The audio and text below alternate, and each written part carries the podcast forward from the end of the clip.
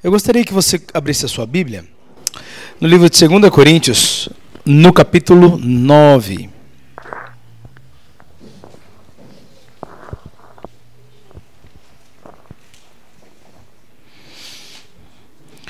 Para os que estavam no ensino pela manhã, essa, esse texto e o que eu vou falar agora é, é uma espécie de continuidade, tá bom? Sobre mordomia e, e administração do reino.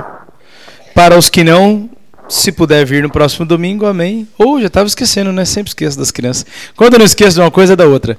É, criançada, por favor, hoje estão com a Regina e com você? Beleza. Vocês podem ir com a tia Evelyn e com a Regina, por favor? Isso. Boa escola para vocês, bom divertimento ao mesmo tempo. Tá bom? Bom lanchinho, bom tudo lá. Onde eu estava mesmo? Eu acho que eu estava. Ok, então se você não veio hoje e puder vir no próximo domingo, você vai ficar atualizado aí sobre esse assunto, tá bom? Caso contrário, com certeza o que você vai absorver agora da própria palavra do Senhor já vai ajudar na sua construção sobre o entendimento relacionados à atitude do coração ao ofertar ao Senhor. Amém? Irmãos, nós vivemos num país que desde o seu descobrimento, que aliás, sabe-se lá se as histórias contadas sobre o nosso processo de descoberta realmente é como é contado, não é? é eu li algum período algumas histórias paralelas à história oficial declarada pelo, pelo ensino do Brasil e a, as narrativas sobre o descobrimento do Brasil eram completamente diferentes daquela que nós conhecemos, não é? E agora é óbvio, né? Uma história paralela. Obviamente, todo o processo da literatura histórica tem uma validação científica, então eu não sei qual era o grau de validação científica dessa história paralela sobre o descobrimento do Brasil, mas a grande verdade é que ambas narram um período de pura usurpação. Estavam alguns índios, né? Alguns indígenas, né? Desculpa. Alguns indígenas nas suas florestas de repente, algumas embarcações simultaneamente começaram a chegar no Brasil, Porto Seguro, São Vicente, aqui é, no, litoral, no litoral paulista. E de repente, esses homens que chegaram, junto com os bandeirantes na sequência, começaram a submeter esse povo à colônia portuguesa. Até aí está tudo bem para todo mundo, né? Nenhuma novidade. A grande verdade é que, independente do ponto de vista, essa terra não pertencia a Portugal, certo? Sim ou não? Não pertencia a Portugal. E Portugal se sentiu no direito de invadir, usurpar o seu povo, que já habitava, até então os indígenas. Indígenas esses que muito provavelmente também, ah, por exemplo, Mato Grosso do Sul, que também tem os guaranis, que vão até o Paraguai. Então, muito provavelmente, essa floresta que pega todo o Brasil, a lateral do Brasil, subindo sentido Equador, Colômbia, é, então aí a história desses indígenas, aí o negócio é milenar, né? Existe até uma teoria de que alguns indígenas peruanos colonizaram o que nós conhecemos como como Papa Nova Guiné, é, aqueles povos da Oceania, não é? Através do Contique, mas a grande parada é que o mundo ele era habitado aí meio que pelo menos o mundo por lá de cá, né? Oceania para cá, habitado, habitado por indígenas, e de repente os europeus, nas suas capitanias, começaram a colonizar essas pessoas. E quando chegam no Brasil, não chegam de uma forma tão educada, não é? Então, mulheres são estupradas, homens são mortos, caciques ou autoridades locais são destituídas, e agora a colônia portuguesa se instala no nosso país. Que história, não é? para um domingo de manhã. Mas a grande verdade é que nós temos reflexos até hoje desses, desses feitos de 500 anos atrás. E se vocês compararem a história da nossa nação com a história da Europa, por exemplo, a história da Europa basicamente foi acontecendo, a nossa história não foi acontecendo. A nossa história ela é um Playmobil, ela foi montada. Não é? Então, diferentemente de povos que vão se desenvolvendo, desenvolvendo, desenvolvendo, criando culturas, características, o nosso povo ele foi basicamente uma história usurpada. Que é um exemplo muito. Usurpado não, usei outro nome agora. Como é que foi? Hum, uma história montada. Que é um exemplo, ó. Toda a América Latina fala o quê? Português ou espanhol? Espanhol. Por que, que só o Brasil fala português? Não sou estranha essa história para vocês? Não é? Hum? Não sou, não sou, obrigado, Gui. Não sou um pouco estranho quando a gente pensa em capitanias hereditárias, que aí basicamente 13 capitanias, se eu não me engano, 13 famílias portuguesas, divide o Brasil em 13 fatias, eles são dono de tudo, o resto é dono de nada. Não é um pouco estranho para vocês isso? Sim ou não? Então essa corrupção que está dentro do homem, ela se reflete até os dias de hoje. Então quando nós vemos na política as famílias que estão instaladas lá, oh, obrigado, aceito. Ah, eu vou daqui a pouco. Hoje é o Marcelo que vai pregar. Eu vou pregar. Então, quando a gente vê essas histórias bem contadas e mal resolvidas, é impossível achar que isso não refletiria durante muitos anos. O Brasil tem 500 anos. Quando você vai pegar culturas milenares como China e tudo mais, é um povo muito arraigado na sua história. Aconteceram muitas guerras, muitos problemas nesses países também. Mas acontece que os chineses não eram índios e de repente viraram chineses. Você consegue, você consegue entender isso? Nós éramos indígenas e de repente viramos descendentes de todo mundo, de espanhóis, de portugueses, de judeus.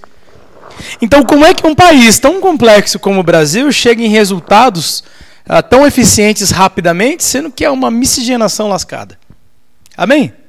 E o que, que isso tem a ver com a Bíblia? O que, que isso tem a ver com finanças? Né? Você já deve ter juntado todas as peças do quebra-cabeça aí na sua cabeça.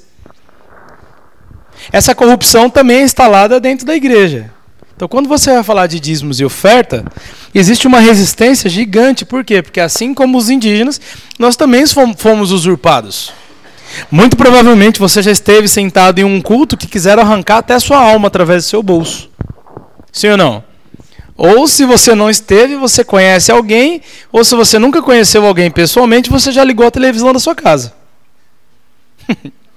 Sim ou não? E aí você tenta enxergar essa apresentação de receber Deus através de uma barganha. E isso automaticamente. Ó, eu vou te dar um exemplo. Sabe por que, que nós temos alergia? Tem alguém um profissional da saúde aí que possa me ajudar? Por favor, levanta a mão. Se tem, vai ficar com vergonha, né? Porque não sabe o que eu vou perguntar. Mas sabe por que, que você tem coceiras? Sabe por que, que você espirra? Isso daí são os antígenos do seu corpo, do seu corpo isso, tosse, tudo que você pode na febre, combatendo esses antígenos, eles vão combater um, um ataque externo, um vírus, uma bactéria, um, um, corpo aler, um corpo alergênico, alguma coisa do jeito. Amém? Porque o nosso corpo ele tem milhões de reações. Então, quando você pega o pozinho lá, ah, limpou o guarda-roupa, você espirra, isso é uma defesa. Você não pensou, preciso espirrar para limpar o meu sistema. Não. Certo? Foi uma ação involuntária. Então, mentalmente, nós também temos muitas barreiras. Nós temos um monte de, de, anticorpos, um monte de defesas em relação a vários assuntos. E eu estou explicando assim tão pedagogicamente, para vocês entenderem o aspecto cultural e tal, porque vocês pouco me ouvem falar de dinheiro. Eu não esqueço quase todo domingo de, do, do, da oferta. Não é? Cada domingo é um que me lembra. Eu, de verdade, é um assunto que muitas vezes eu.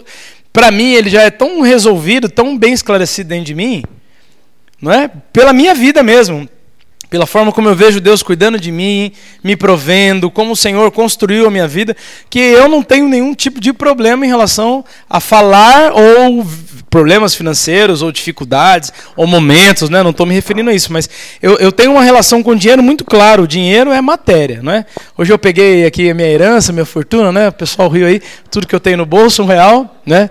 aí eu falei que é brincadeira, eu não tenho só um real, eu tenho dois, né? tem mais outra moeda aqui no bolso.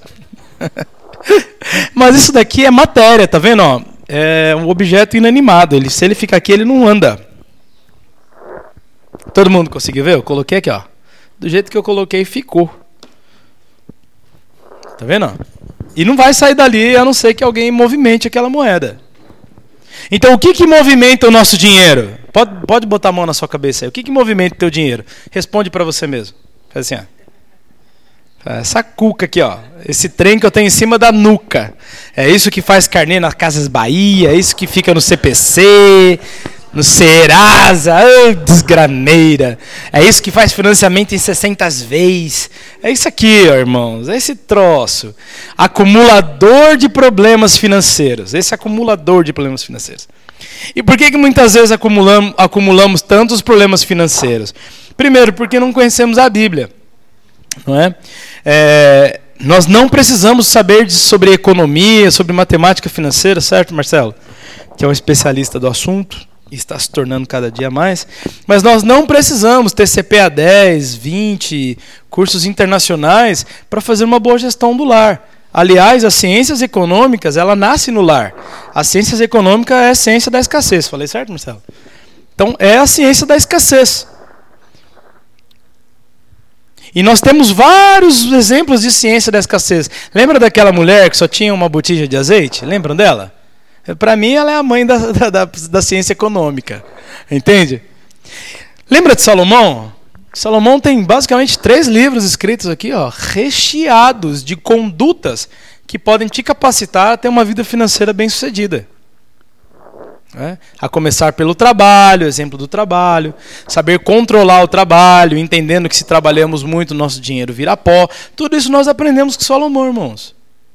Só que é óbvio, né? A Bíblia dá trabalho para ler. A propaganda da Casas Bahia lá, só hoje, Casas Bahia, pô! Ela tá lá na sua televisão 24 horas te tentando trocar geladeira. Não quero mais geladeira branca, quero geladeira de inox agora. Agora tem de inox. Que suja menos, não fica a marca digital das crianças, né? Fica lá.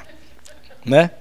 Então, irmãos, nós precisamos fazer um auto-boot aí, dar um, um restart na nossa mente para a gente começar a ter uma relação santa com o dinheiro, com matéria?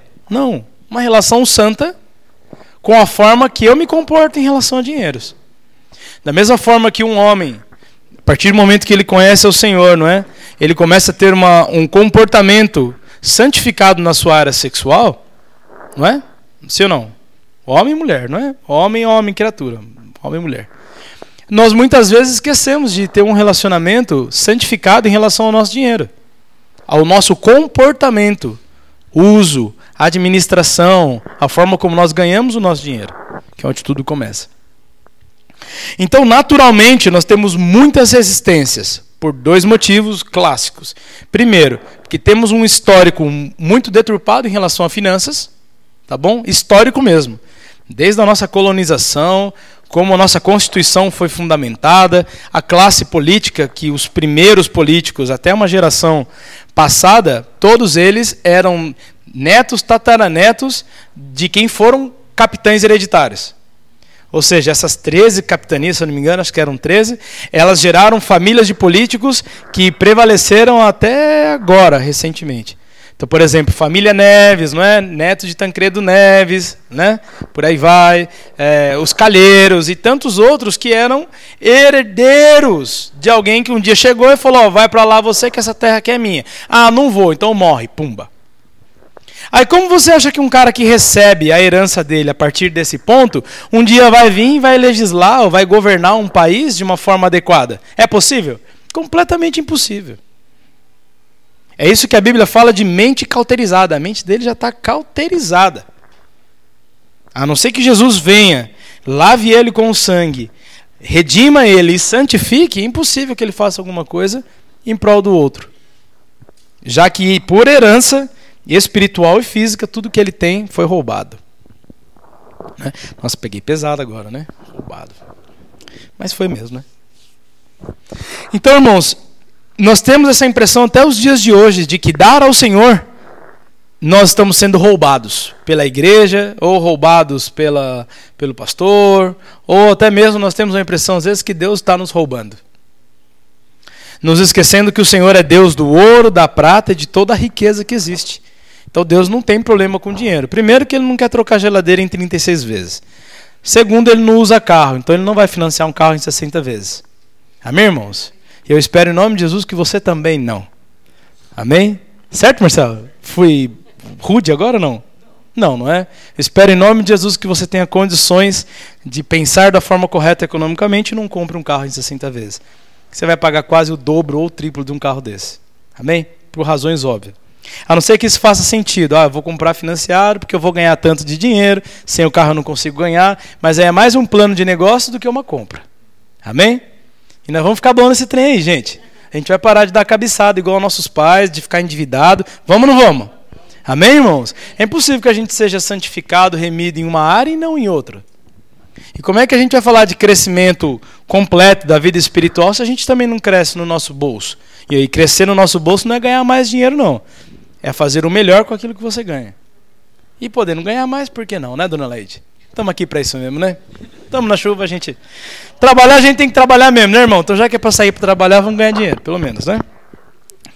Amém, irmãos? Então, a gente precisa ter essa consciência muito clara de que quando damos a Deus, nós não estamos a, dando a alguém que depende financeiramente de mim. Deus não precisa do seu dinheiro. Deus não precisa do meu dinheiro. Agora, Deus também sabe que o tripé da corrupção, ele parte de poder, dinheiro e sexo. Tá? Então, todas as guerras do mundo, todas as piores catástrofes que você pode imaginar que aconteceram, elas não aconteceram por outros motivos senão que por poder, dinheiro ou sexo. Sempre teve isso. É? E biblicamente também temos corrupção, por exemplo, por sexo. O que, que fez Salomão?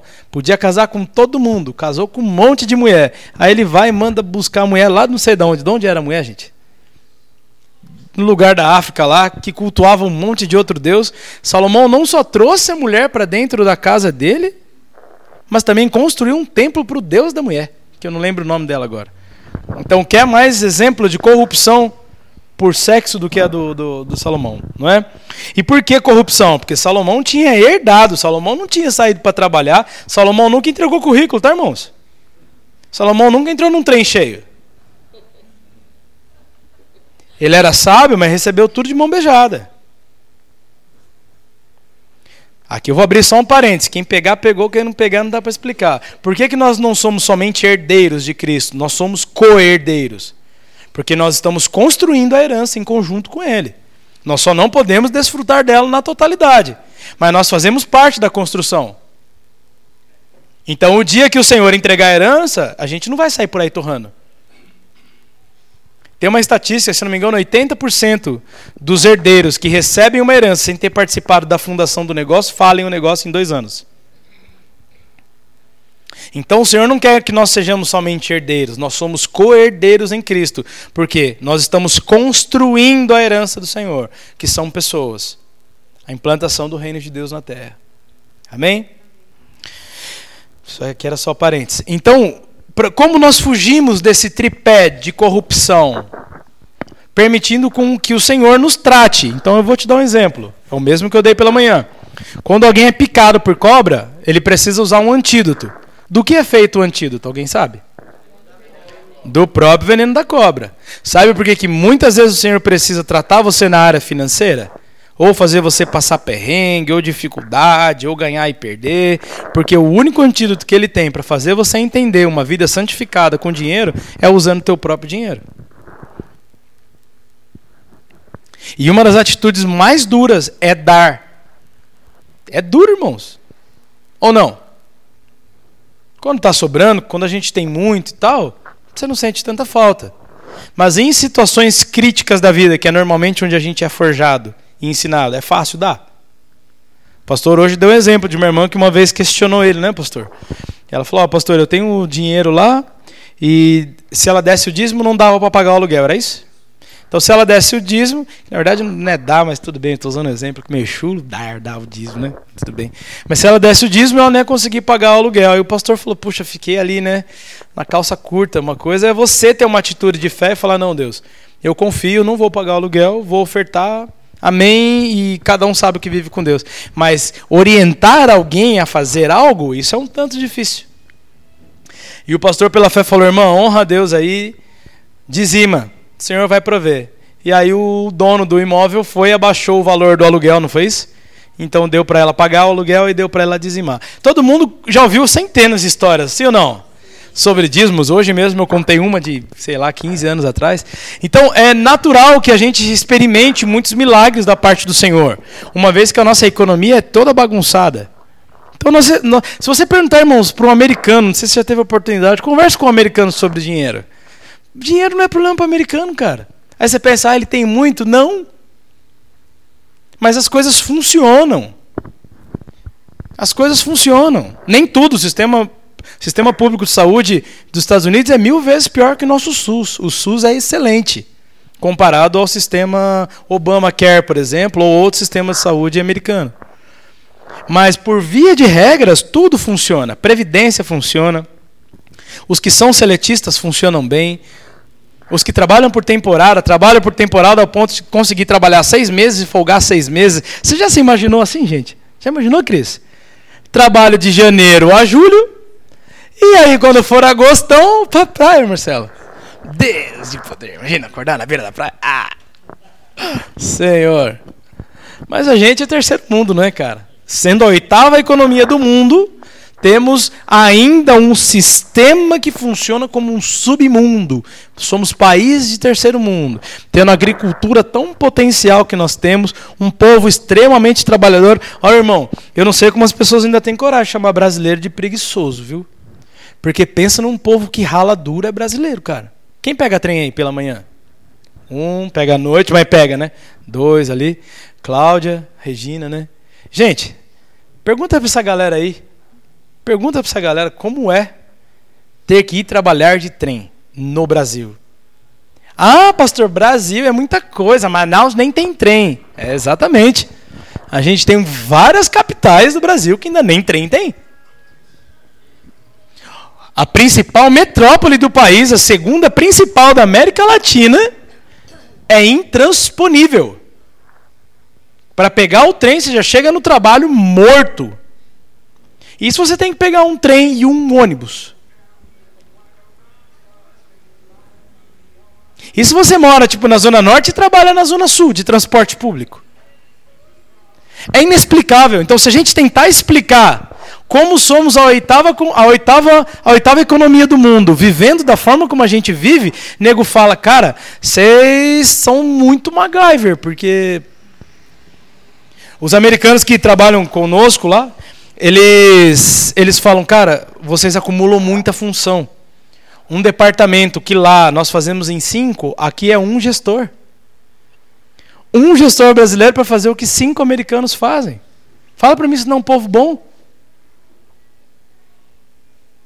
Atraso, essas coisas, eu tenho pouquíssimo problema. Por exemplo, colaborador com atraso, que chega atrasado. Pouquíssimo. O brasileiro é um povo bom, cara trabalhador, esforçado, a grande maioria é muito esforçado. É uma minoria que realmente não vale o pão. O resto é correria, bicho.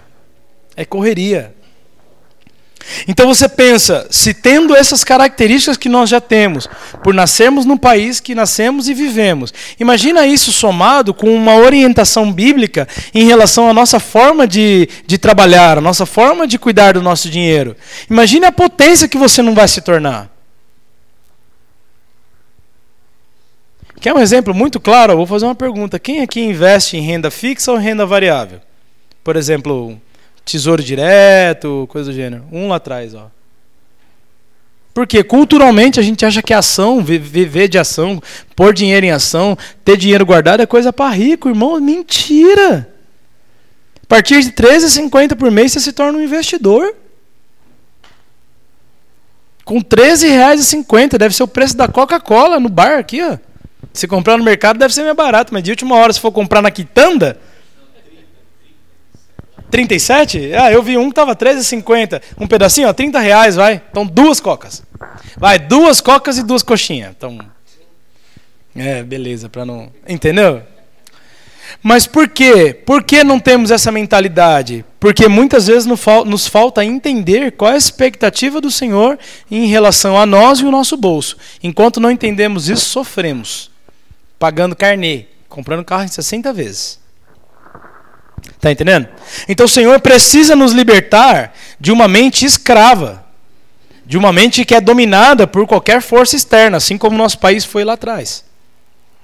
Só que para isso, nós precisamos deixar e permitir que o Senhor nos trate. Não pense você que eu vou vender alguma coisa aqui, não, viu, irmãos? Não tem nada a ver com isso. Então, quando ofertamos, estamos criando, aumentando o nosso vínculo de confiança. Quando ofertamos, estamos cultivando o nosso vínculo de gratidão. Quando ofertamos, estamos acreditando que um ambiente como esse pode se manter funcionando, aberto, para que as pessoas conheçam a vontade do Senhor para suas vidas. E aqui eu não estou falando só de salvação, não. Conhecer a vontade do Senhor para a minha vida passa pelo campo de como eu lido com as minhas finanças. E sabe por que muitas vezes passamos apertados no bolso? Porque não entendemos o plano do Senhor para as nossas vidas. Aí o Senhor precisa curar a nossa picada de cobra com o próprio antídoto. Consegue me entender? Quero ler um texto com vocês para finalizar.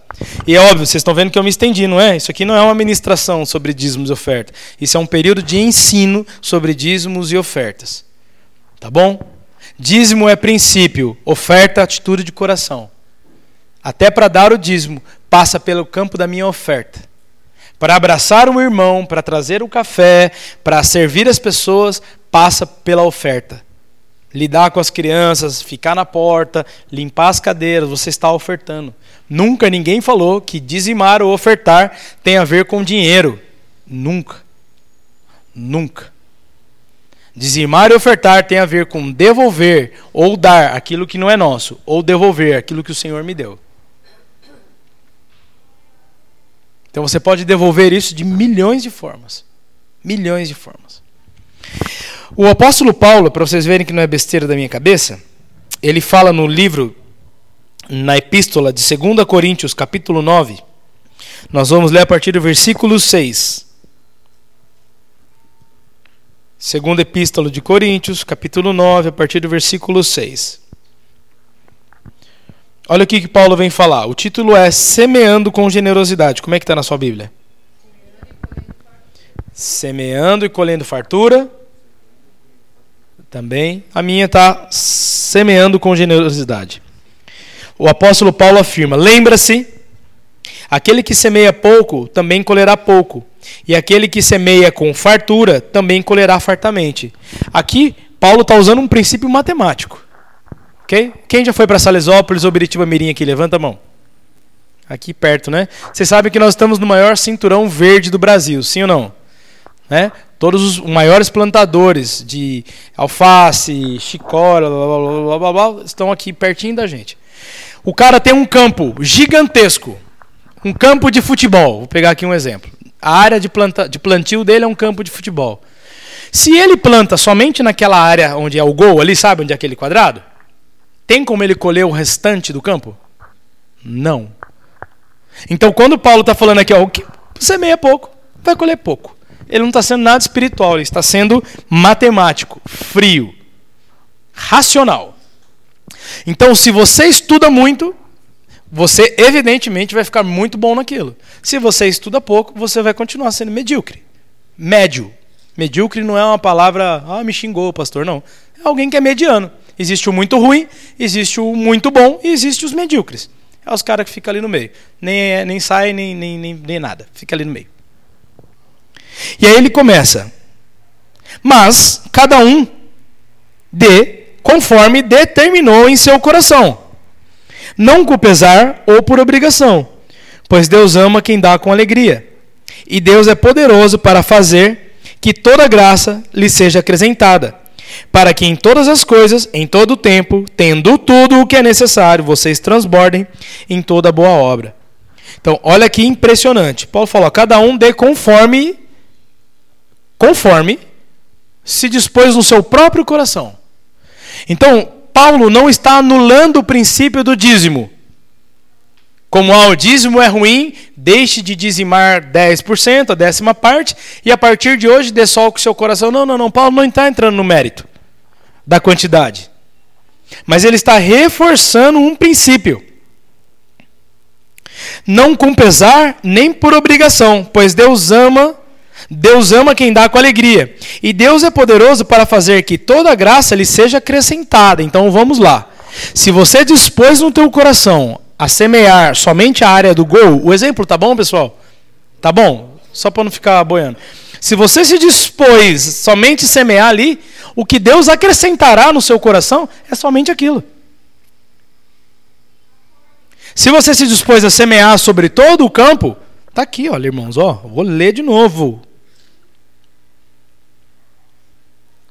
E Deus é poderoso para fazer que toda a graça lhe seja acrescentada, para que em todas as coisas, em todas as coisas, todas, em todo o tempo, tendo tudo o que é necessário. Então, se você se dispôs a semear 30% de um campo, o que vai ser acrescentado sobre a sua vida é 30%. Se você se dispôs a semear sobre todo o campo, a graça que lhe será acrescentado é pelo 100%. Então, de novo, a gente tem aqui uma medida de toma lá da cá. Se o que você dispôs no seu coração, ah, não, eu vou dar para Deus 10. Irmão, você pode esperar de Deus no máximo 10. Agora, se no seu coração você se dispôs a dar, e aí dar, pensa que não é pegar o seu 100% e pôr naquele, naquele potinho ali, amém, irmãos? Eu não estou falando disso. Não reduz teu pensamento a esse momento do dízimo e oferta. É um princípio para você lidar com a sua vida financeira. Amém? Tá? Esquece que tem um potinho ali que a gente vai pôr alguma coisa ali. Não estou falando para você pôr 100% de nada ali. Mas se você entende que Deus é poderoso para fazer com que toda graça lhe seja acrescentada para todas as coisas, em todo o tempo e tendo tudo o que é necessário, vocês transborde em toda boa obra. Como está escrito: distribuiu, deu os bens aos necessitados, a sua, a sua justiça dura para sempre. Paulo faz a menção a um dos profetas, que nesse momento eu não sei qual. Deixa eu ver se aqui ele vai falar. Sobre, desculpa, sobre Salmos 112, sobre Salmo 112, versículo 9. Verso 9. Salmo não tem versículo. Então Paulo está falando que para aqueles que se dispuseram, toda graça lhe é acrescentado, em todo tempo, em toda necessidade. Então olha que interessante, ao mesmo tempo que ele vira e fala, olha irmão, dá só o que você quiser. Ele eleva a régua no outro lado, fala, porém a contrapartida é o seguinte, Deus vai te dar conforme a disposição também do teu coração. Há uma incoerência se você tem como disposição de dar 10 e quer receber mil, não tem uma, uma, uma incoerência aí? Se a gente estivesse falando de fisco mesmo, de governo, tá? Leão lá, não é? Receita Federal. Se você fosse Ministério da Fazenda, se você fosse é, um empresário, você vira para o leão e declara que você gastou mil reais. E a partir daquele mil reais você teve de lucro 99 mil. O leão vai falar, rapaz, que é que você vende? Que você paga mil e consegue fazer 99 mil em cima disso. a outra aqui, ó, amigo do Gigi, ó. Rapaz, ele vai falar que você está vendendo uns negocinhos ilícitos, mas até os negocinhos ilícitos, a margem de lucro não é tão grande como essa. Da mesma forma, Deus, eu me disponho a dar 10, mas quero receber mil. Como é que Deus te olha? Fala, peraí, filho, tem uma incoerência aí. Então é muito importante nós entendermos que ao mesmo tempo que Paulo ele não reforça o princípio do dízimo, não reforça ele, na minha opinião, aumenta o sarrafo. No Antigo Testamento você deixava 10%, cumpriu sua obrigação e foi embora. Agora Paulo está elevando ao nível de proporcionalidade. Pode repetir comigo? Proporcionalidade? Os que semeiam muito colhem, e os que se dispõem a dar muito recebem. A escolha é tua. Simples assim. Não há problema nenhum em ofertar pouco, irmão. E não é pecado. Mas também não ache ruim se você receber pouco. Seja de quem for, do seu pagador, do seu trabalho, de Deus. Amém? Então Paulo ele tira aqui de foco o princípio do dízimo e coloca como foco o princípio da proporcionalidade. Tanto é a proporcionalidade que ele fala em todo tempo, em toda necessidade e em toda alguma outra coisa aqui, ó. Ele vai jogando com isso. Proporcionalidade. Então é impossível termos uma mente financeira liberta de qualquer tipo de escravidão, carnê, empréstimo bancário, blá blá blá blá blá blá, tendo uma mentalidade medíocre. Quero ofertar pouco, recebo pouco. Quero plantar pouco por preguiça, vou colher pouco. Isso é uma mente medíocre. Por isso as escolhas financeiras que eu vou fazer também, muito provavelmente vão refletir como eu penso. E elas serão medíocres. Amém, irmãos? Amém? Guardem esse texto, reflitam nele nas suas casas. Quero orar pelo, por você. Pai, em nome de Jesus, te agradecemos e te louvamos. em nome do Senhor Jesus. Obrigado porque temos a tua palavra. E por conta da tua palavra, nós também somos santificados. E somos santificados porque deixamos de pensar de uma forma que não agrada o teu coração ou que não é a melhor forma a qual o Senhor nos criou para viver. E começamos a tomar a forma do teu espírito, a forma da tua palavra. Nós te glorificamos em nome de Jesus. Amém? Aleluia, irmãos. Gostaria de chamar o Marcelo? Vamos orar por ele? Você pode se colocar de pé?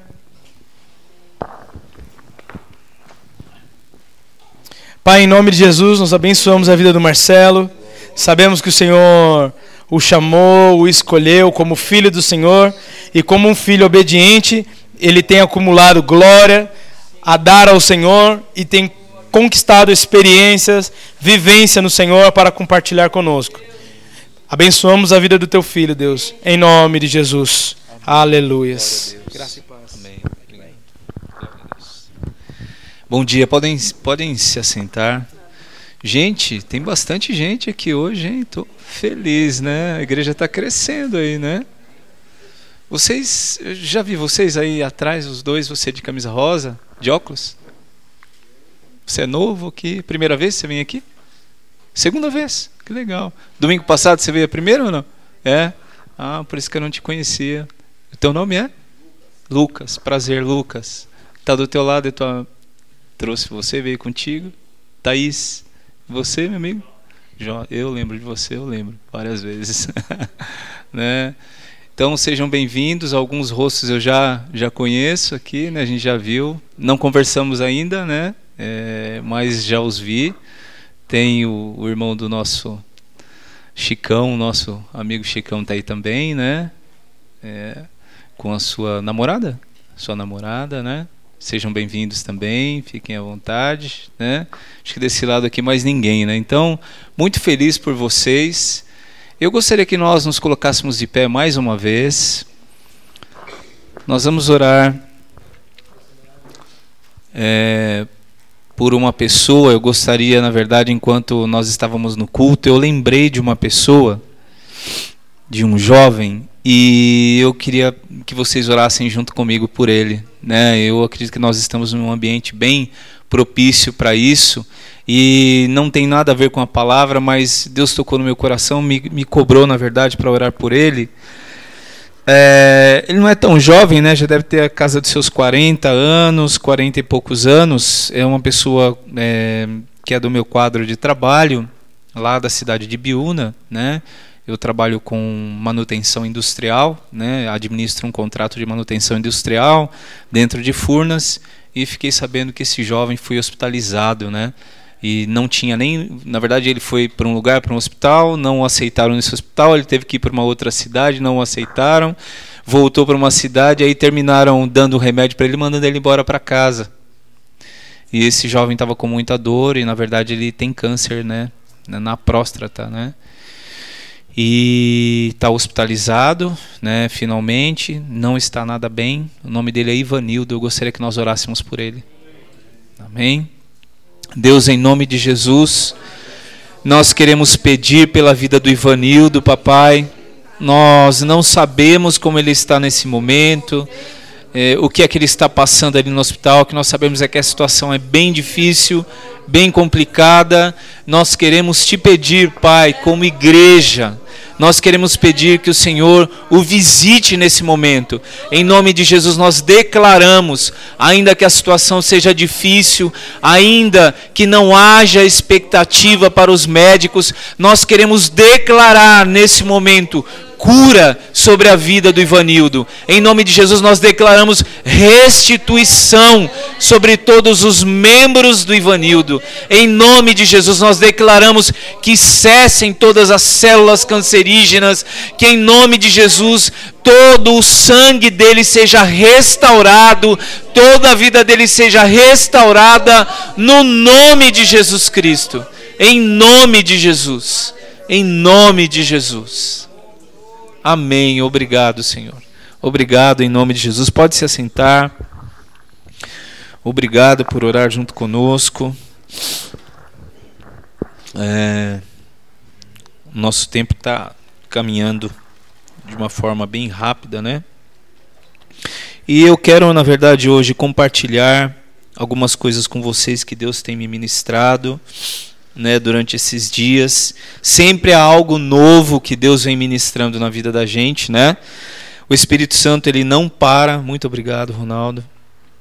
O Espírito Santo não para de ministrar conosco o tempo todo. Se nós estamos atentos, ele ministra conosco, né? Então, é, durante todos esses dias, eu tenho ouvido, né? Na verdade, já desde o ano passado, e eu comecei a rever algumas palavras, né? Desde o ano passado, é, o Senhor falando sobre fundamento, né? Fundamento. Nós temos uma, uma apostila com a qual nós estamos trabalhando aqui, é, especificamente com a área de ensino, né, onde o pastor Darlan está ministrando, eu também, nós revezamos, de temas em temas nós vamos revezando e ministramos.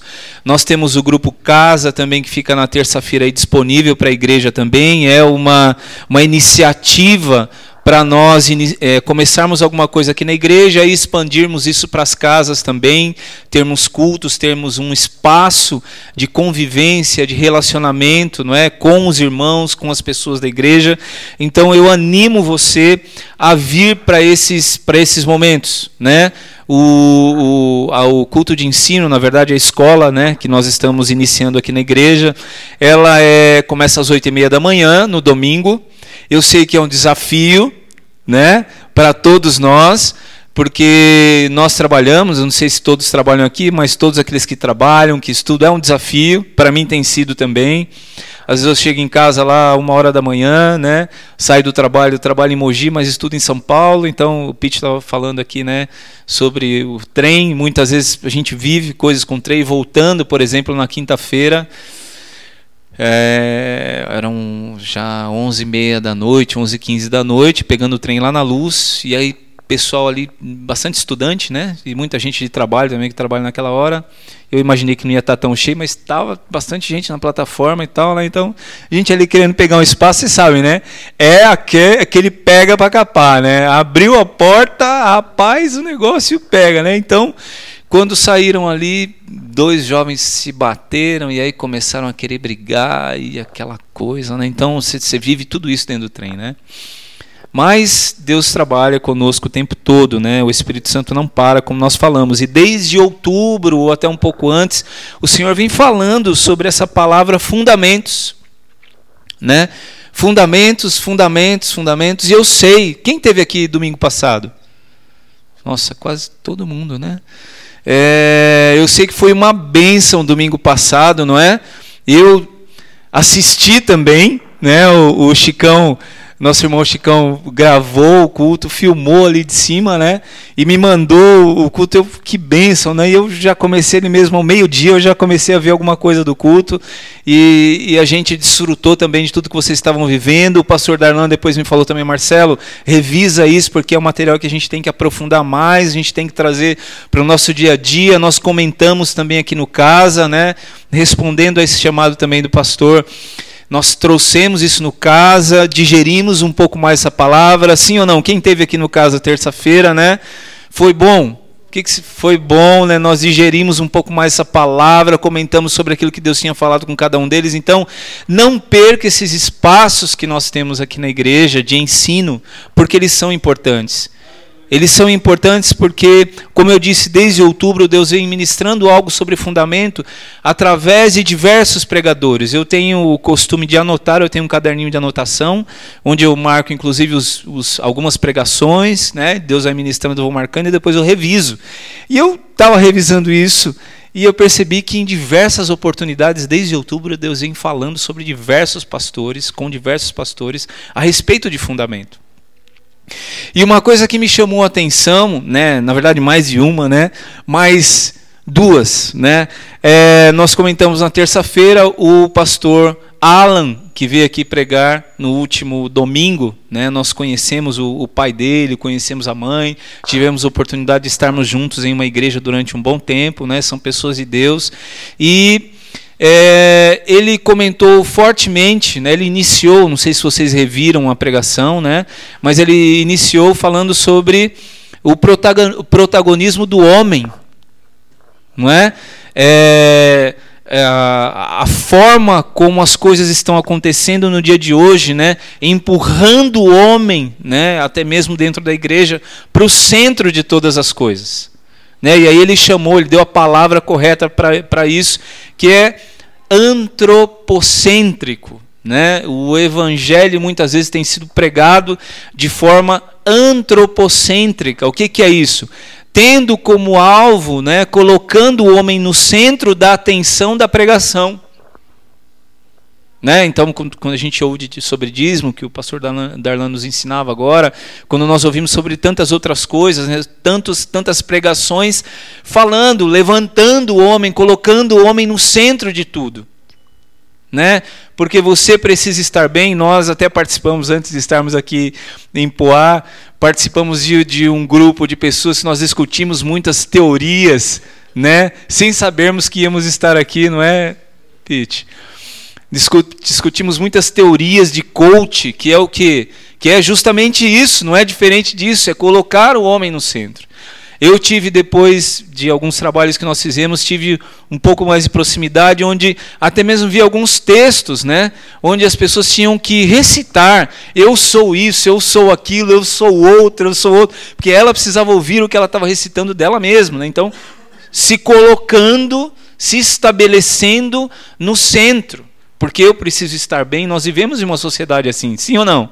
Né? Eu preciso ter felicidade. Se o meu casamento não me proporciona felicidade, então eu troco de casamento. Eu saio desse, eu vou para outro.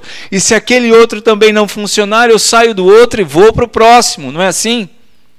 É assim que nós vemos hoje em dia.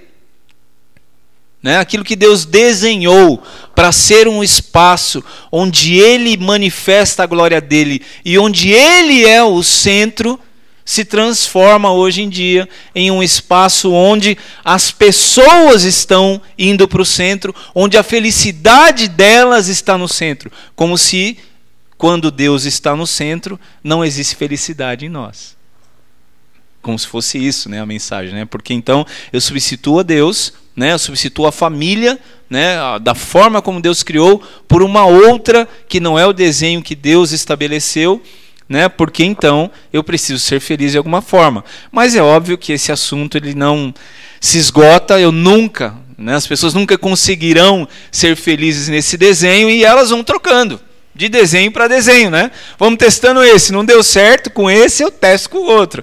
Não deu certo com essa mulher, testo com outra, com outra e assim vai. Né? Então, ele falou fortemente sobre isso, sobre o evangelho, né, ou a, a, os discursos, as pregações antropocêntricas. Ele consta, é, contrastou com isso que, na verdade, o evangelho ele deve ser como? Cristocêntrico, foi o que ele disse, não é? é e sendo o evangelho cristocêntrico, é importante entendermos que quem está no centro é Cristo, né? Já fala a palavra, né? Mas a cada dia é um desafio realmente entender o que é Cristo estar no centro de todas as coisas. Né? É um desafio todos os dias da nossa vida. E eu, escutando uma outra coisa que o, que o pastor Alan falava, ele falou: o funda. Vamos abrir a Bíblia, né? É, em 1 Coríntios, capítulo 3, verso 10, foi um dos textos que ele leu. O tempo não está me ajudando. Não, não, Pete, pelo contrário. Não. Não, nós precisamos, precisávamos ouvir exatamente o que Deus ministrou através da tua vida. É isso. O Espírito Santo está ministrando, né? no tempo, nenhum de nós ajuda. Nenhum de nós ajuda, David. A gente quer, sempre quer mais. Capítulo 3, verso 10. Conforme a graça de Deus que me foi concedida, eu, como sábio construtor, lancei o alicerce e outro é, e outro está construindo sobre ele. Contudo, veja cada um como constrói. Veja que a palavra, uma das coisas que ele falou, e isso me chamou a atenção, e aí o nível de detalhe é importante. Sim ou não? O nível de detalhe é importante.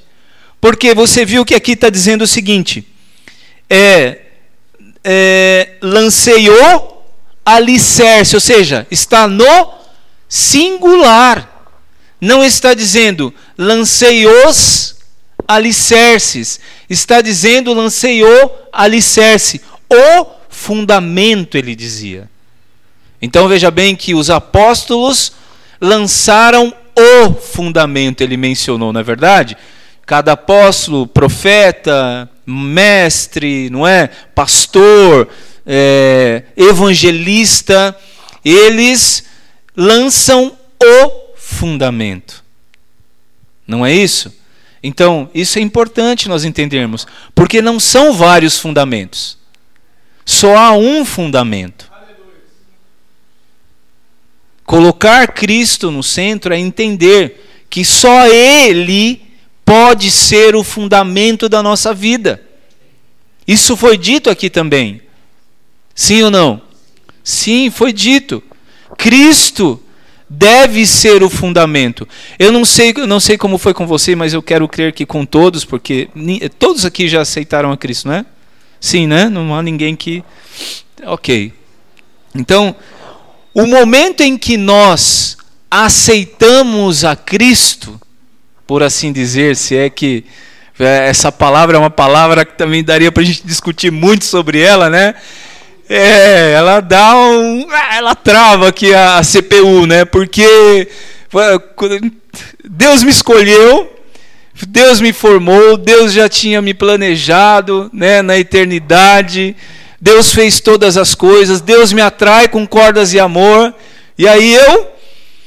Deixa eu ver se isso aqui realmente é o que eu quero ou não. Deixa eu dar uma pensada aqui se vai valer a pena ou não, não é, Pete? Deixa eu dar uma pensada e aí eu aceito, tem que ser uma decisão, né? Eu aceito ou não tudo aquilo que Deus fez, né? E eu vou te dizer uma coisa, uma experiência que eu tive. Quando eu me converti, é, eu estava comentando isso outro dia com algumas pessoas. Eu lembro que eu estava em uma igreja e o pastor daquela igreja ele era muito usado em evangelismo e tal, né? E e ele fez o apelo, e na hora que ele fez o apelo, irmãos, eu nunca tinha lido a Bíblia, eu não tinha ouvido nunca falar de Jesus, nada, eu nunca tinha ouvido nada. Mas no momento em que ele fez o apelo, eu senti uma mão me levantar assim da cadeira, e eu levantei e levantei a minha mão, porque ele tinha falado, levanta a mão, né? Eu nem sabia que isso era. Levantei a minha mão. E ali eu senti algo.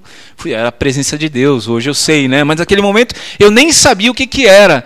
Eu levantei a minha mão e tinha um, um japonês amigo meu comigo. E esse japonês a gente surfava junto e tal, né? E tinha muitas coisas que tinham acontecido já na vida, né? Eu tinha 19 anos, mas desde os 16 a gente já convivia junto. E ele estava sentado e ele me conhecia, né? O que, que ele fez? Ele agachou na cadeira assim e começou a dar risada. E olhava para mim, cai, dava, o que, que você está fazendo, né, Marcelo? Ele pensou com ele. Duas semanas depois ele estava fazendo a mesma coisa. Mas, enfim. É, naquele momento, o fundamento foi lançado na minha vida. A partir daquele momento, a minha vida iniciou em um processo de transformação. Ela recebeu algo intenso naquele momento, algo de impacto forte naquele momento, algo que chacoalhou a minha vida, algo que eu não conseguia nem entender e até hoje eu vou entendendo. À medida que o tempo vai passando, mas naquele momento eu fui transpassado por algo que eu não conseguia nem identificar. E eu chorei, é óbvio. As lágrimas correram pelo meu rosto. Voltei para minha semana sem entender nada, fazendo de novo, continuando fazendo as mesmas coisas que eu fazia no passado, porque até então eu não sabia que o que eu fazia era pecado, eu sabia que era errado, sabe? o ladrão aí fora, ele sabe que o que é errado roubar. O viciado em drogas aí fora, ele sabe que é errado, né? Usar drogas. E tantas outras coisas, as pessoas sabem que é errado, mas quando você descobre o que é pecado, quando o Espírito Santo ele vem, ele entra em você, e aí nesse dia, irmãos, vocês vão perceber que eu falo muito de mão, porque de novo foi a mão de Deus. Eu senti uma mão entrar no meu peito e arrancar de minha vontade que eu tinha por aquilo que era errado. E a partir dali, jamais eu voltei a fazer aquilo que eu fazia. Então, esse fundamento, quando ele é lançado inicialmente ali nas nossas vidas, e na vida de todos vocês ele foi lançado, algo acontece, algo é estabelecido para que coisas comecem a ser construídas na nossa vida.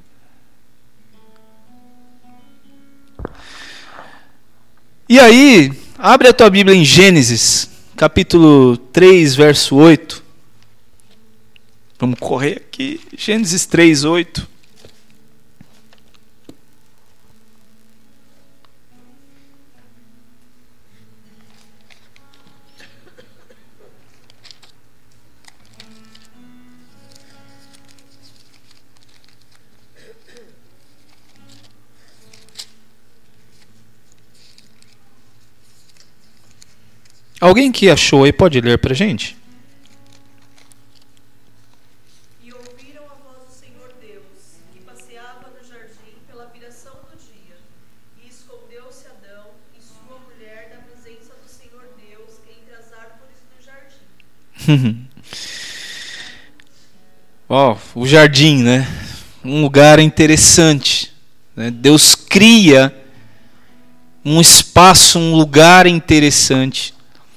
Eu não sei se você sabe, mas a palavra Éden, ela quer dizer algo.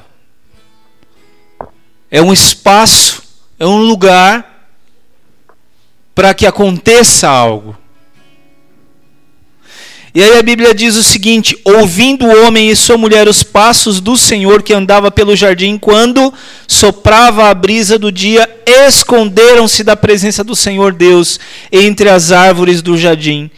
Mas o Senhor chamou o homem e aí segue perguntando: Onde você está? Veja que uma das primeiras coisas que que nós precisamos restabelecer na nossa vida é esse jardim.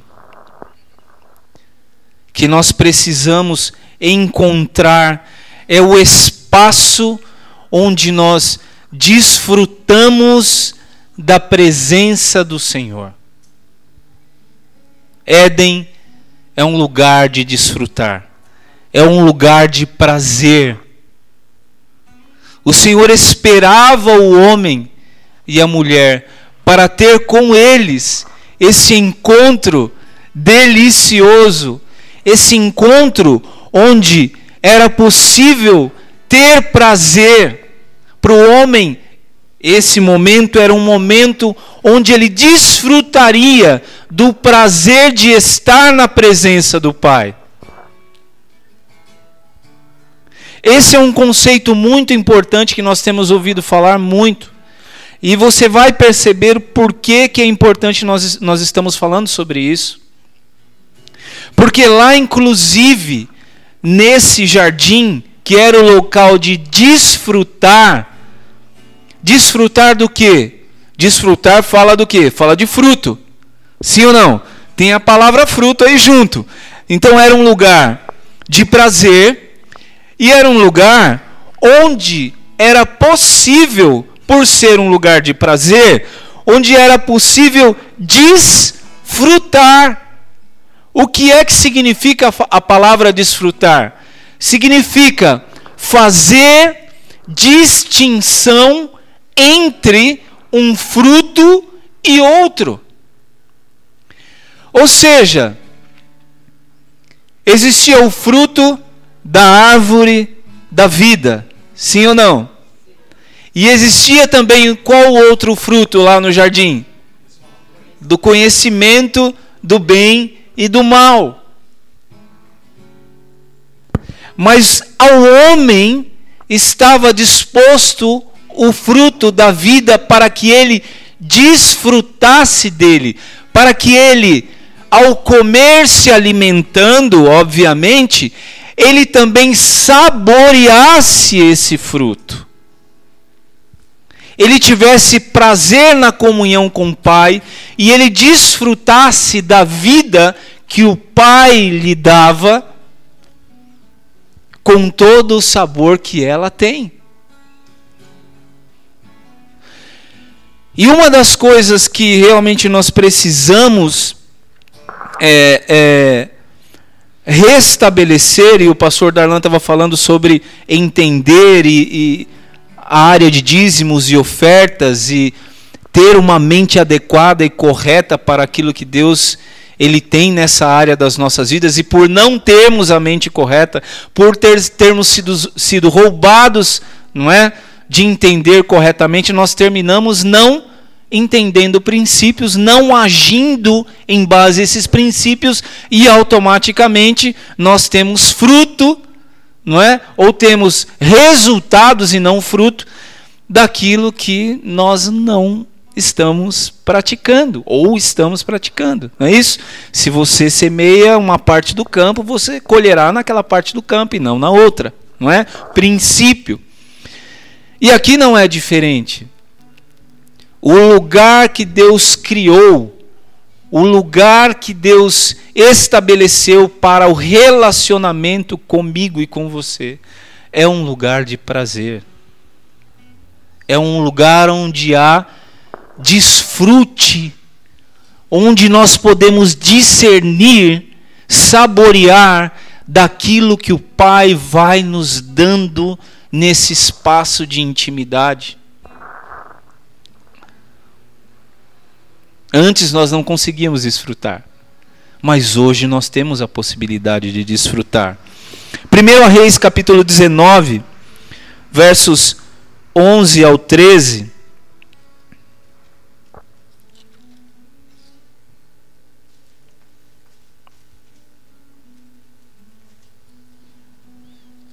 Quem achou e puder ler, por favor.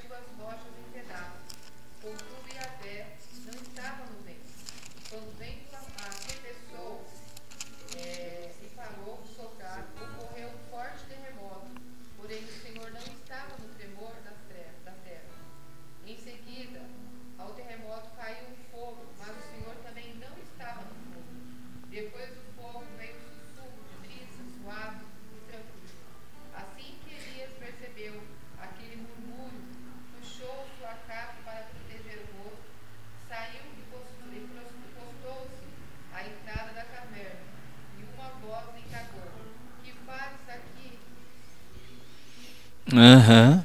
Então, veja bem, começa aqui o texto com uma pergunta que nós vimos lá em Gênesis também, não é? O que é que Deus pergunta ao profeta Elias? Sai e apresente-se ante mim na montanha, porque eu estou a ponto de passar por ali, não é? Então, Deus pergunta o que é que você faz aqui, Elias? Como que a mesma pergunta de Adão, né? Onde você está?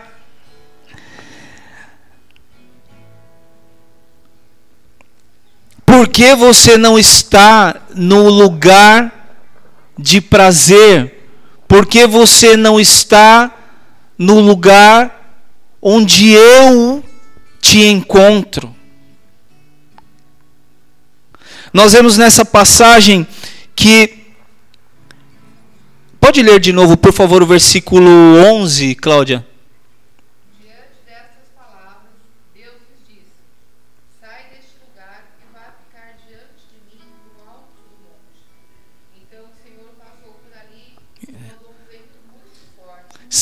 aí até aí. Sai desse lugar e vai, porque eu vou passar ali. O lugar de deleite, o lugar de prazer, o lugar, o, o Éden, o jardim do Éden era o lugar onde o Senhor passava.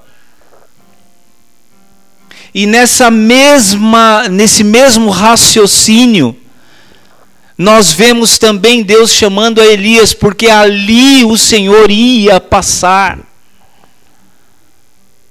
Porque algo o Senhor tinha para falar também com Elias. Deus conhecia o coração do profeta Elias. Deus conhecia a necessidade do profeta Elias. E Deus ia ministrar ao coração dele. Né? E aí a pergunta que vem é: onde você está? Onde eu estou? Onde nós estamos? Será que nós estamos indo a este lugar de prazer? Porque este lugar de prazer é o lugar onde o fundamento é descoberto. Onde o fundamento é revelado. Sabe que eu e você nós tivemos esse primeiro impacto onde nós já falamos onde o fundamento foi lançado na nossa vida, onde Cristo foi lançado na nossa vida. Mas à medida que o tempo vai passando, eu preciso me achegar a esse lugar de prazer, a esse lugar que foi criado desde o início para mim e para você. Porque lá nesse lugar de, de prazer é que eu vou poder desfrutar do meu Pai. De tudo aquilo que o meu Pai tem para falar comigo de tudo aquilo que o Pai tem para me revelar sobre o fundamento que é o seu filho, de tudo aquilo que o Espírito Santo tem para revelar sobre o fundamento que é Cristo. Se eu não chego nesse lugar, dificilmente eu conseguirei avançar no conhecimento de Cristo. Gente, e uma coisa interessante, e nós vamos falar disso um pouco mais à frente, eu não quero atropelar aqui. Salmo capítulo 1. Por favor, verso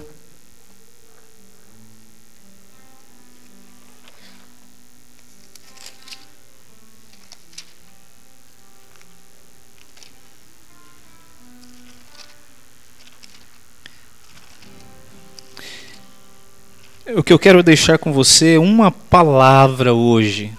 Se eu conseguir fazer isso, a missão de hoje está cumprida. Como é feliz aquele que não segue o conselho dos ímpios, não imita a conduta dos pecadores, não se assenta na roda dos zombadores. Ao contrário, sua satisfação está onde? Na lei do Senhor. E nessa lei faz o que? Medita, não é? Medita de dia e de noite. Veja que a palavra de Deus está dizendo, poderia estar escrito aqui, que bem-aventurado é aquele que lê. Sim ou não? Poderia ser. Aquele que lê a palavra de Deus é uma pessoa bem-aventurada. Não é verdade? Mas a palavra que foi utilizada aqui é a palavra meditar. E eu comentava com o pessoal na, na, na última terça-feira. Quando nós escutamos a palavra meditar, é, gente, vem uma imagem, sim ou não? Eu, queria, eu quero derrubar essa imagem aqui hoje da tua mente. Sim ou não? Vem alguém com olho puxado, sim ou não? Não vem? Sim, com a perna cruzada, com os dedinhos assim, sim ou não? Você pode até pensar no Kung Fu Panda, né? Tava lá o, o, o ratinho lá não é? Com os dedinhos lá, daquele jeito lá, meditando e tal, com o Panda lá batendo nas paredes para cá, para lá e tal, e tentando atrapalhar a meditação do mestre, do, do, do ratinho ali, né? Então, geralmente, essa palavra, assim como outras, ela precisa ser restaurada né, é, para nós. Porque quando nós ouvimos muitas palavras, o que vinha à nossa mente é a imagem errada do que aquela palavra ela significa. E aí nós passamos por alto. Essa leitura, você passa ela por alto, meditar, pluf, passou, tá, tá, mas o que, que é? O que, que a Bíblia está querendo nos dizer sobre meditar? E o que é que isso tem a ver com fundamento? Eu acredito que meditar é uma chave para as nossas vidas.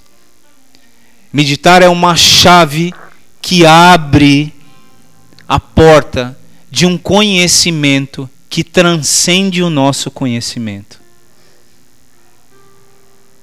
E é por isso que a Bíblia menciona, menciona essa palavra. Coloca essa palavra e não outra. E essa palavra que nós lemos, ela tem um sentido do seguinte: é uma palavra hebreia que é usada aqui, né? Ela, eu vou falar aqui como um português, tá? Shuaj, que é S-H-U-A-J, para quem está anotando. Essa palavra meditar, shuaj, ela nessa passagem está sendo utilizada essa palavra, ela quer dizer musitar pensativamente.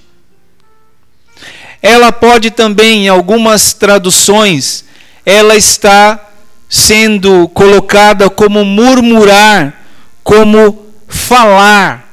Ou seja, meditar aqui para a Bíblia em um conceito bíblico não é simples, não é sentar, cruzar as pernas e ficar com os dedinhos ali, não é? é, não é esse, não é isso que a Bíblia está dizendo. O que a Bíblia está dizendo é que é musitar, não é? Pensativamente. Que é um processo de murmurar, e murmurar não no sentido de reclamar, mas, mas de falar baixinho para si mesmo Sabe quando você, por exemplo, eu vou ler aqui o capítulo 42 de Jó. Então Jó respondeu ao Senhor: Eu sei que podes fazer todas as coisas, nenhum dos teus planos pode ser frustrado. E Jó está meditando.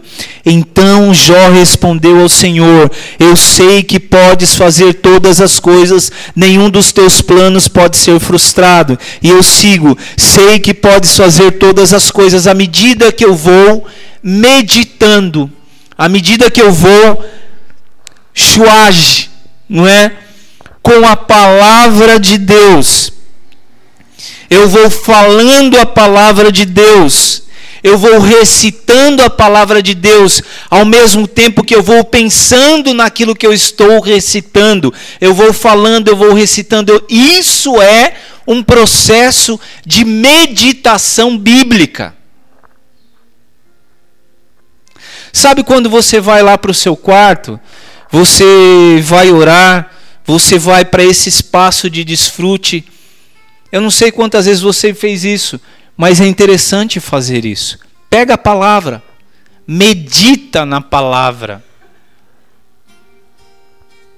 Porque à medida que você começa a meditar, talvez em um versículo, talvez em dois versículos, talvez em um meio capítulo, talvez em um capítulo, não sei, mas à medida que você começar a meditar, Deus vai trabalhar, o Pai trabalhará, o Espírito Santo trabalhará, estabelecendo, te dando entendimento sobre o fundamento que foi lançado no primeiro dia em que você aceitou a Cristo. Esse não é um processo que aconteceu lá, ficou parado lá e, de, e nunca mais nada vai acontecer. Não, um processo que continua na nossa vida, mas precisa que nós nos acheguemos ao lugar de desfrute, ao lugar de deleite, ao lugar que é Deus, e nesse lugar nós meditemos. Vamos ver um outro texto ainda, aqui no capítulo 1, eu vou ler o versículo todo, na verdade, aqui de Salmos. Como é feliz aquele que não segue o conselho dos ímpios, não imita a conduta dos pecadores, não se assenta na roda dos zombadores. Né? Então, veja bem que aqui fala sobre. Nos fala de conselho também nesse versículo, não é? Aquele que não segue o conselho dos ímpios. Em hebraico, essa palavra conselho é eitizar que também pode ser traduzido conselho por plano ou por propósito. Aquele que não se assenta junto aos planos e aos propósitos, veja que a coisa é mais profunda. Não é só que alguém está te dando um conselho, mas é que alguém está planejando algo Alguém tem um propósito de alguma coisa, as pessoas têm propósito, os ímpios têm propósito, eles planejam algo, mas eu e você não fomos. O fundamento que foi lançado nas nossas vidas não é para que nós estejamos participando dos planos e dos propósitos dos ímpios, que não são, a Bíblia fala, planos e propósitos estabelecidos pelo Pai. Lembra o que o, o que o pastor Alan falou no domingo passado? Sobre estar na presença e estabelecer na presença de Deus, edificar na presença de Deus, segundo aquilo que Deus nos entrega como plano.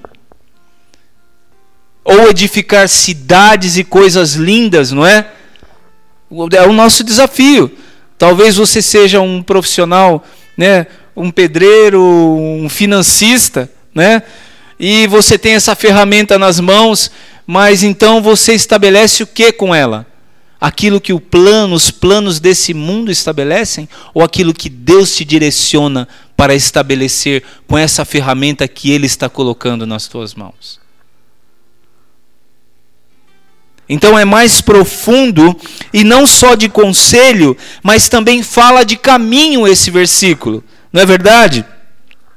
E a palavra aqui em hebreu que se traduz para caminho é derer, que é conduta e também curso de vida.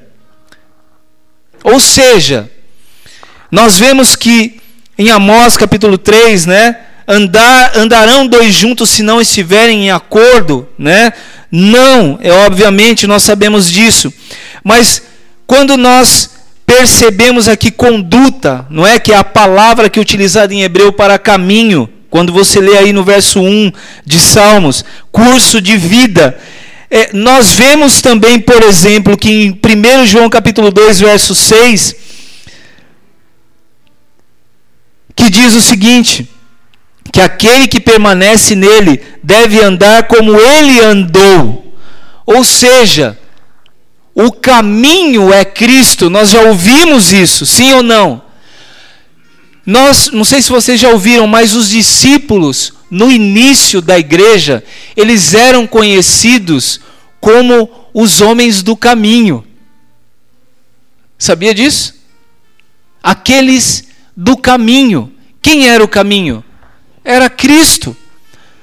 Cristo não era o caminho dos pecadores, Cristo não era aquele que vinha, que estava no segundo plano e se assentava, não é? Segundo o plano dos pecadores, ainda que Cristo estivesse assentado em uma mesa, era com um propósito dos céus, ainda que não entendessem o propósito que ele tinha quando ele se assentava ali naquela roda dos escarnecedores, e muitos fariseus diziam: O que é que, que o teu mestre está fazendo ali sentado? Jesus tinha um plano. Ele não estava sentado naquela mesa, assentado naquela mesa para compartilhar do plano daqueles pecadores, mas para que ele compartilhasse do plano do Pai aqueles pecadores. Veja a diferença. Então eu e você, quando nós nos assentamos em uma roda como essa, e não devemos permanecer, aqui essa palavra assentar-se, nós poderíamos estudar essa palavra também, não é? E nós temos aqui mais coisas para falar sobre essa palavra sentar-se.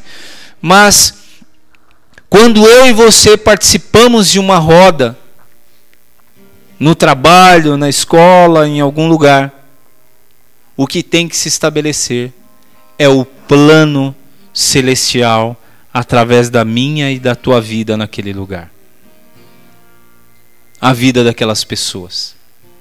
É com esse propósito que nós temos que participar de algo com as pessoas que estão aí fora. É para levar daquilo que nós estamos desfrutando em deleite, em prazer com o nosso Pai. É para compartilhar daquilo que nós estamos meditando, e essa é uma prática, é uma chave que pode abrir as portas de entendimento de Deus às nossas vidas. Quando eu medito, eu oro, eu medito, eu estou na presença de Deus, Deus me revela daquilo que me transcende, daquilo que o meu conhecimento limitado não conseguirá alcançar. Existe um valor em estudar a palavra de Deus. Nós estamos estabelecendo isso aqui nessa casa. O pastor Darlan, eu, os presbíteros de, dessa casa, nós entendemos que o ensino não é sistemático da palavra de Deus é importante para as nossas vidas. Mas temos que ter em conta que só isso não é suficiente. Porque quando você medita e busca o Senhor no teu espaço de deleite na tua casa, e você vem para essa casa, você chega aqui com algo para compartilhar. Você chega aqui com algo para dar. Você não vem para receber, mas você vem para compartilhar. E acredita em mim, sempre tem alguém que precisa receber algo que você recebeu. Sempre tem. Às vezes você dá um abraço em alguém e essa pessoa é ministrada e você nem sabe, mas essa pessoa está sendo ministrada. Não é, Cláudia? Cláudia me contava que ela foi impactada por um abraço de uma pessoa cheia de Deus. E essa pessoa nem sabe que algo aconteceu na vida dela, mas não sabe exatamente tudo o que aconteceu. A Cláudia está aqui até hoje, não é? Então, meditar é uma chave importantíssima que nós precisamos usar usar na nossa comunhão, no nosso relacionamento com o Pai. É algo prático, veja bem, não é algo teórico. Como eu disse, muito conhecimento, a gente precisa de conhecimento, não é? Eu, é, eu gosto de ouvir bastante, a gente cresce quando a gente ouve. Quando a gente lê, eu gosto de ler livros, né? Eu ainda agora é, compartilhei um livro, gosto de compartilhar também, né, um livro que eu vou lendo, vou gostando e aquilo que eu gosto eu compartilho.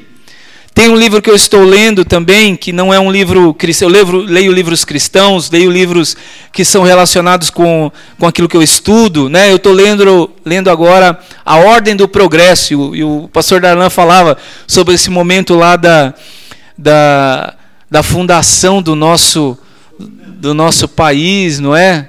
Do, do início né? do nosso país do descobrimento, não é? Como foi que as coisas aconteceram.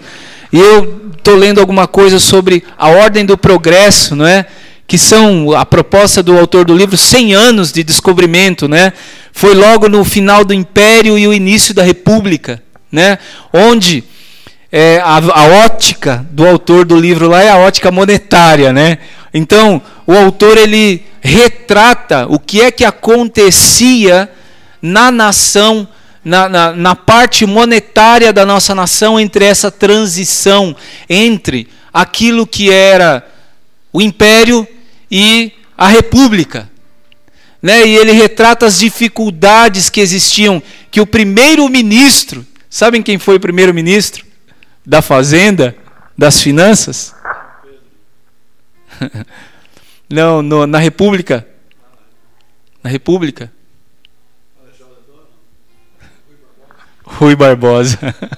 Grande Paulo. Foi Rui Barbosa. Nós conhecemos o Rui Barbosa de tantas outras coisas, não é? Tantos outros textos. Ele foi ministro. Rapaz, e teve pegou uma dificuldade. Qual era a dificuldade? A dificuldade era que os escravos estavam, não é? Vivia aquela, aquele momento da, da libertação, não é? Dos escravos, momento ótimo para a nação, mas existia um problema sério.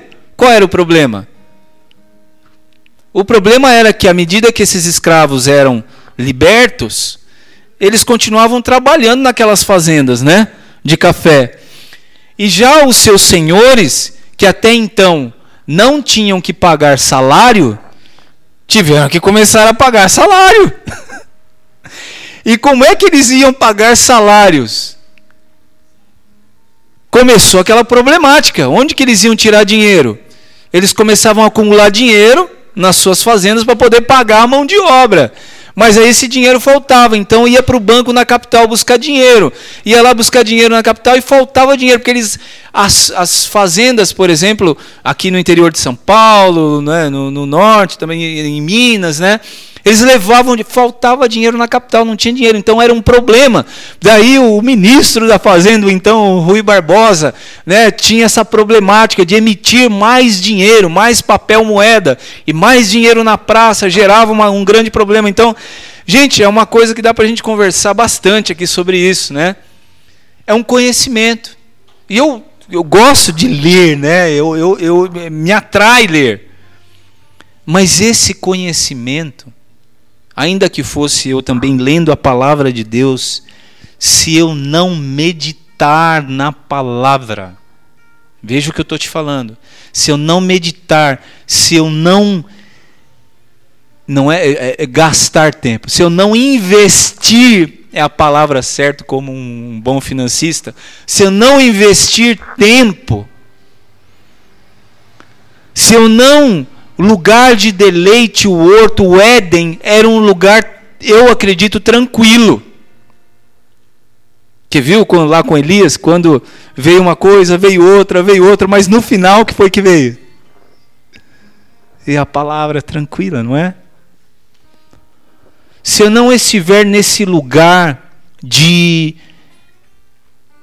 me reservar um tempo da minha vida com tudo que eu tenho hoje, não é? De tantas coisas que eu tenho para meditar e dar espaço para que a palavra de Deus penetre, penetre no meu interior, a ponto de que eu possa discernir entre os pensamentos e os propósitos do meu coração, entre a junta juntas e medulas Veja que é um nível de detalhe muito profundo.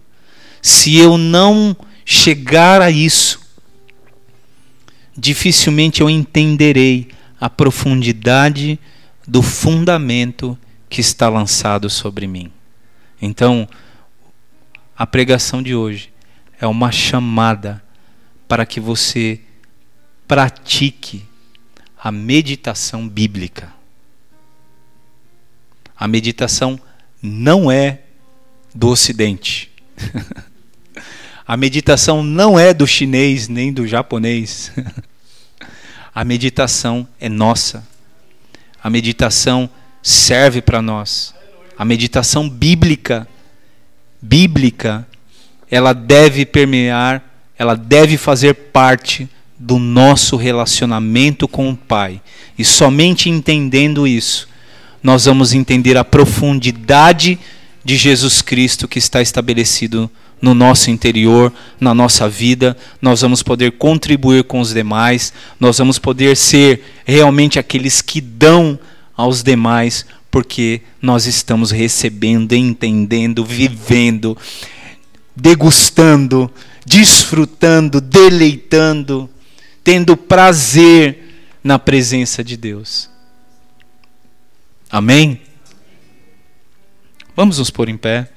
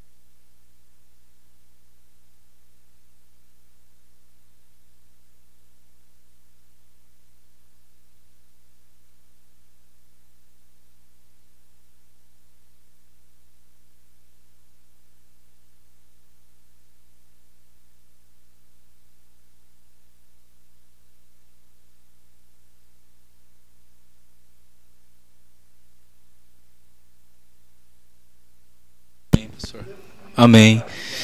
É, todos entenderam, escutaram né, o que o pastor falou? É a, a gente partindo para um lado prático, né?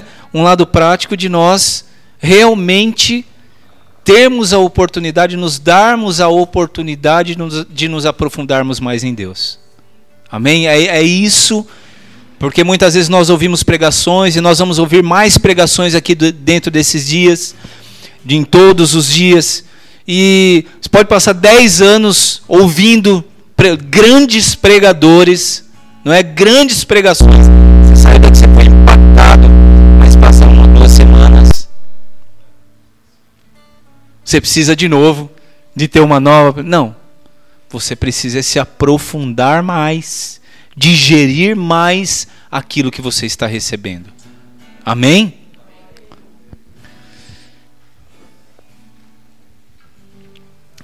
Deus, em nome de Jesus, nós te agradecemos, Pai, por tudo que o Senhor fez aqui hoje. Nós te louvamos porque o Senhor veio de encontro ao nosso coração, em meio a canções, em meio à tua palavra, em meio ao ensino. Pai, então, toma tudo aquilo que foi feito aqui, Senhor nessa manhã, que não caia no esquecimento, mas que sejam realmente sementes na nossa vida, no nosso dia a dia, no dia de amanhã e durante toda a semana. Senhor, que nós cresçamos um pouco mais com tudo aquilo que nós ouvimos aqui hoje, com tudo aquilo que nós participamos aqui hoje, que realmente nós sejamos, ó Deus, diligentes com os momentos em que, que nós temos diante do Senhor, que nós possamos nos aprofundar mais, papai, porque nós precisamos do Senhor no nosso momento de intimidade, papai.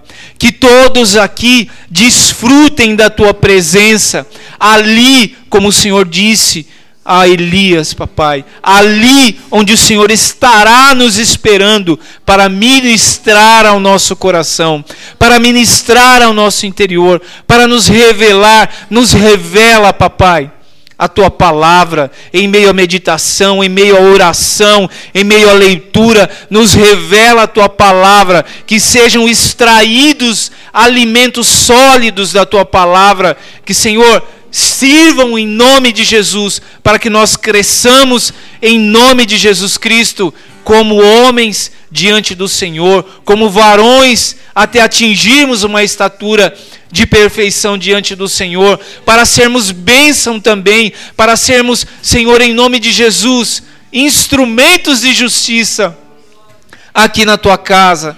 Nós sabemos que somente nos aprofundando, ó Deus, recebendo do Senhor a vida, é que nós alcançaremos crescer diante de ti, diante da tua casa, diante dos homens.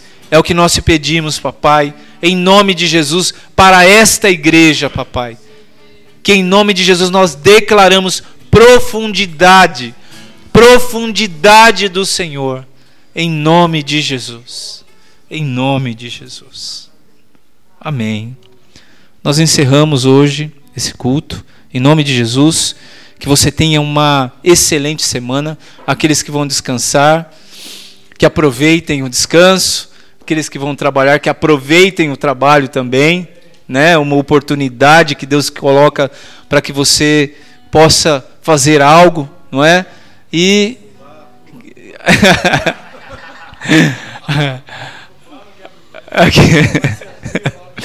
É? Ah, é o pessoal que o pastor Dalan pregou sobre sobre dízimos, mas os envelopes estão aqui e antes de você ir embora, aquele que tem o seu dízimo, a sua oferta, pode deixar aqui, tá? E depois tem um cafezinho ali para a gente desfrutar. Deus te abençoe. Que o Espírito Santo seja sobre vocês, que a palavra do Senhor impere nas suas vidas, em nome de Jesus. Amém. Glória a Deus.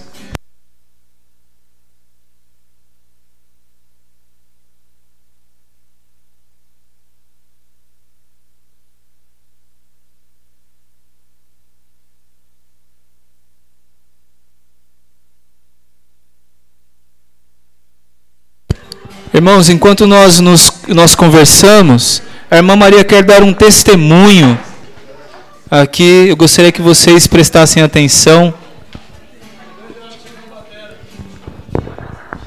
Irmãos, eu tenho um testemunho grande para dar. Que Deus. Deus eu. É, eu tenho um testemunho grande para dar para a igreja que eu recebi, isso já, já tem 12 anos que eu tinha problema de ritmia. Eu fiquei assim, abalado, meu coração ficou fraco, fraco, fraco. Quando foi em outubro, eu fiz um exame e o médico constatou que meu coração estava um fio. Aí ele falou assim, vou passar um tratamento de dois meses para para ver como que vai ficar. Aí ele passou, foi em outubro, quando foi em janeiro, eu retornei, fiz outros exames e retornei o resultado para ele. Aí ele olhou o resultado e falou assim: Eu não estou acreditando que eu estou vendo. Eu assim, eu fiquei. O que está acontecendo, doutor? Você está curado, você pode jogar bola.